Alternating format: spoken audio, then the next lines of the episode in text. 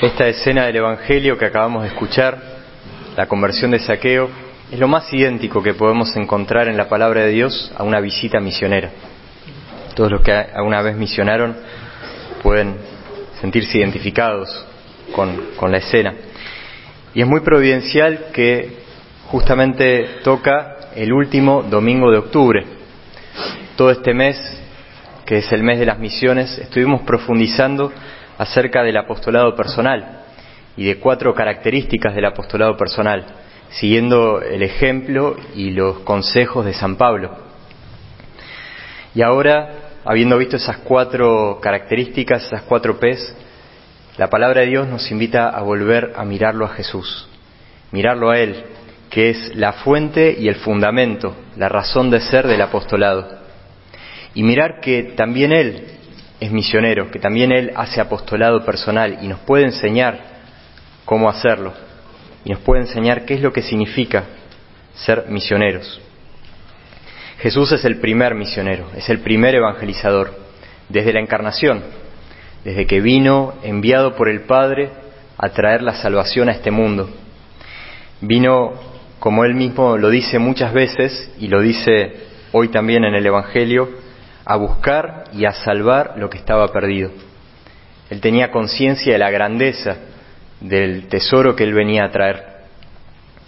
Hay una profecía del Antiguo Testamento en el libro de la sabiduría que expresa con una imagen muy elocuente la urgencia y la determinación con la que vino el Hijo de Dios a traer la buena noticia. Dice, tu palabra omnipotente se lanzó desde el cielo, desde el trono real, como un guerrero implacable. Jesús vino como un rayo a traer la salvación. Pero lo llamativo es que aunque Jesús vino como Salvador del mundo entero, vino a ofrecer la salvación a todos, vemos que Él se dedica mucho al apostolado personal, a personas específicas. De hecho, en muchos pasajes del Evangelio vemos que Jesús hace un viaje o va a un lugar única y exclusivamente para anunciar o tocar la vida de una persona específica.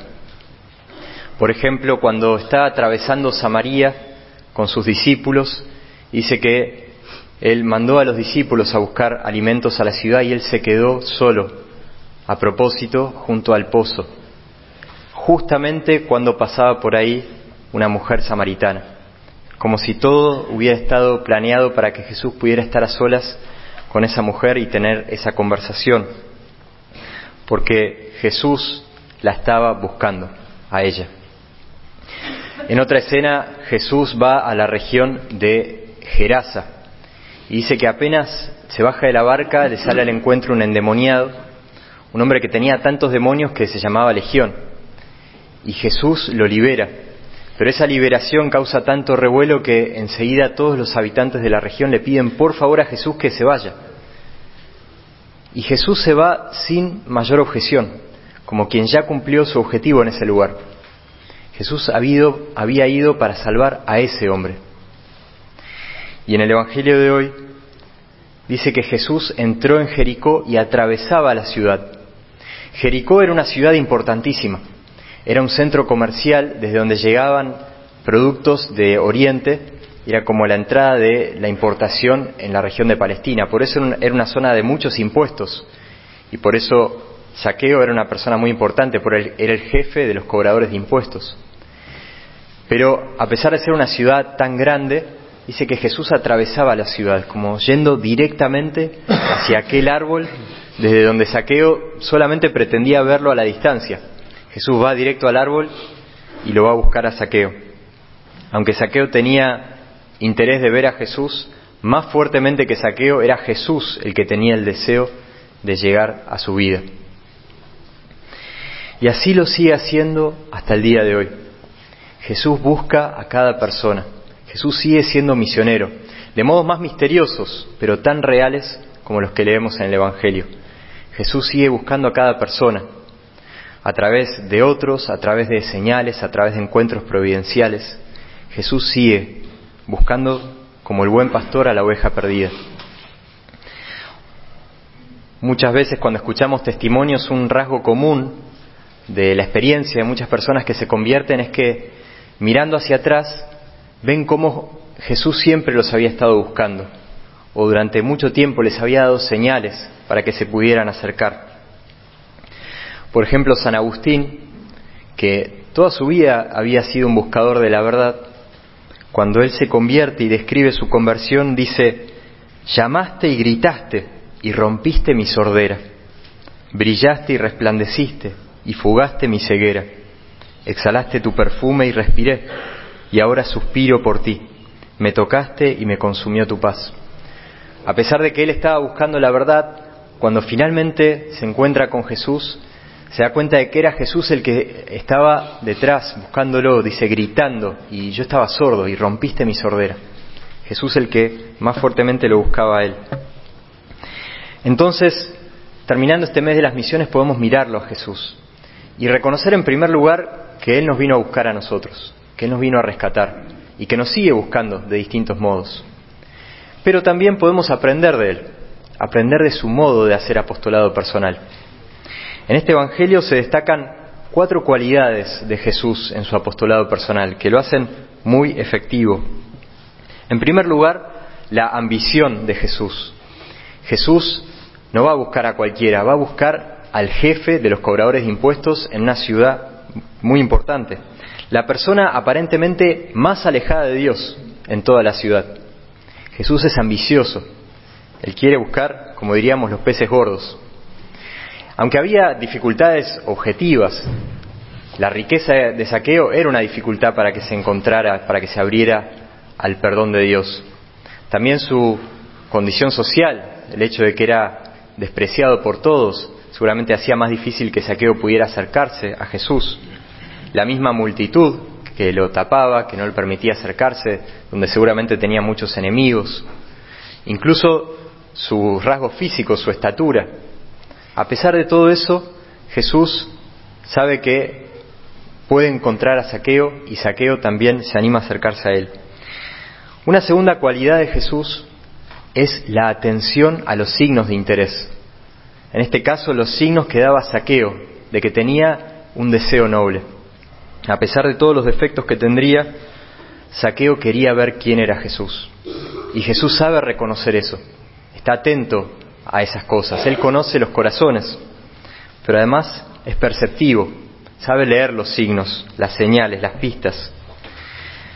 En este caso, Saqueo mostró que tenías interés porque se adelanta a la multitud para subirse un árbol, que era una cosa un poco ridícula. Y no tiene miedo de hacer eso. Y Jesús ve ahí el interés, ve ahí la apertura de corazón.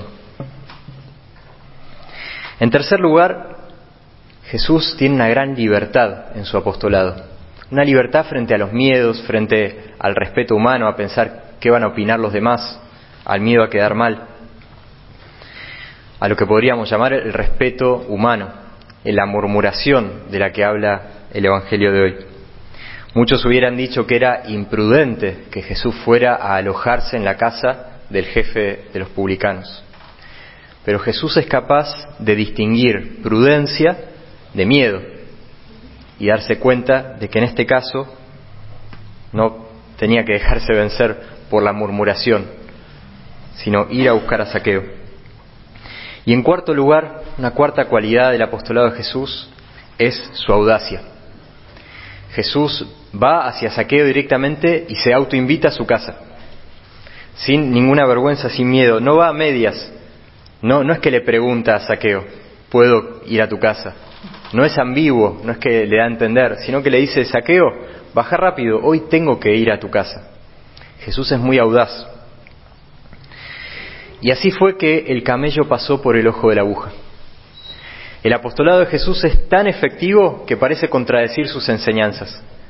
Solamente unas líneas antes, en el Evangelio de Lucas, en el capítulo anterior, Jesús mismo había enseñado que es más fácil que un camello pase por el ojo de una aguja que un rico entra en el reino de Dios. Y eso es justamente lo que pasa en este Evangelio. El rico entró en el reino de Dios, el camello pasó por el ojo de la aguja. Podemos aprender de estas cuatro cualidades y ver a otros que también las viven en su apostolado. Una persona que es un gran ejemplo de apostolado personal fue el obispo estadounidense Fulton Sheen, que era un hombre que llegaba a las masas, llegaba a las multitudes, tenía programas de radio y televisión que eran vistos por cientos de miles de personas en todo el país. Pero él tenía mucha atención a los encuentros personales.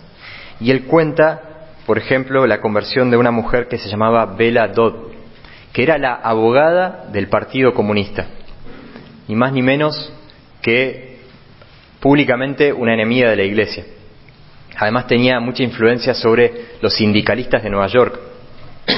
Podemos pensar en ejemplos análogos. Dice que esta mujer fue desafiada por un senador a ir a hablar con, el, el, padre Fulton Sheen, que era un profesor, un sacerdote profesor en la Universidad Católica, porque él enseñaba acerca de Marx y del comunismo. Entonces la desafió a ir a ver qué es lo que pensaba y qué es lo que enseñaba. Ella al principio le dijo no tenía ningún interés, pero él sugirió que ella en verdad tenía miedo y ahí por el orgullo que le agarró fue enseguida a ver a este sacerdote. Sin mucho aviso apareció en su casa, él la recibió y tuvieron al principio una conversación un poco superficial, pero en un momento Fulton Jean la mira y le dijo, señora Dodd, usted parece ser infeliz. Ella se sorprendió mucho, le dijo, ¿por qué me dice eso? Y le dijo, y supongo que como sacerdote uno aprende a reconocer algunos signos. Eso es como que bajó sus barreras. Entonces la invitó a pasar a la capilla que él tenía en su casa. Cuando pasaron ahí, se arrodillaron los dos y ella se quebró en llanto. A partir de, eso, empezó un camino de conversión que la terminó llevando a entrar en la Iglesia Católica. A pesar de que era una persona que estaba en el polo opuesto a la fe católica, Fulton Sheen no tuvo miedo, tuvo la libertad y la audacia de hacerle ese comentario. No tenía nada que perder. Con mucha libertad pudo estar atento a que había algo en ella que estaba buscando algo más. Había, habría visto alguna pista, algo en su rostro, en su expresión, o el mismo hecho de que estaba yendo a visitarlo. Y ahí se abrió la puerta para que entrara la gracia de Dios. Jesús que estaba buscando a esa mujer seguramente desde hace mucho tiempo. Entonces podemos ver a Jesús como misionero, Jesús como evangelizador, como decía, en primer lugar, llegando a nuestra propia vida, pero también enseñándonos a llegar a los demás, a aprender de esas cualidades. Por eso les propongo esta semana seguir estos tres pasos para imitar estas cualidades de Jesús. En primer lugar, rastrear signos de interés en alguno de los ambientes donde me muevo ver si hay alguna persona que me está dando alguna pista de apertura, de interés en la fe. En segundo lugar, conectar con el celo de Jesús, con el deseo de Jesús de llegar a esa persona. En oración, ver que Jesús está buscando a esa persona. Y en tercer lugar, discernir para distinguir qué es prudencia y qué es miedo. Discernir cuál es el paso que puedo dar que sea prudente, pero que no sea movido por el respeto humano, sino que pueda ser hecho con audacia.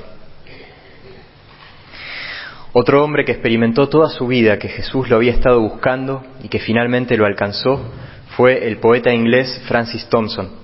Fue un poeta que vivió a principios del siglo XX y aunque había nacido en una familia acomodada y había recibido la mejor educación posible en Inglaterra, por su temperamento y por tragedias personales cayó en la depresión, cayó en la adicción a las drogas y terminó en la indigencia, viviendo en las calles de Nueva York como un adicto al opio.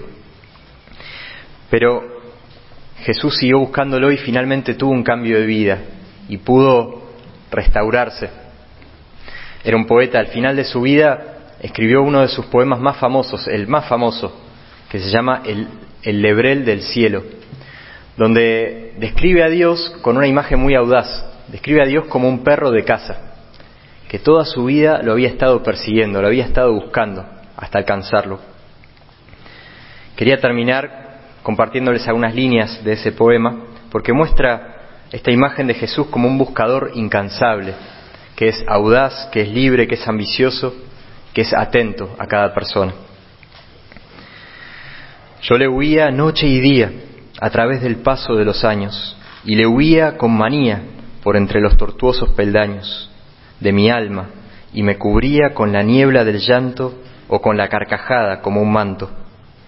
Persecución sin prisa, imperturbable, majestuosa inminencia. En las veredas dejan los pasos que la voz me hable. Nada te hospedará si no me hospedas. Como que Dios le dice, nada te dará descanso hasta que me recibas a mí. Lo reconozco y lo entiendo, se apresura, quiere mi corazón, quiere mi vida, quiere mi podredumbre, quiere mi oscuridad para su lumbre. Y finalmente le dice Dios, lo que tú crees perdido está en mi casa.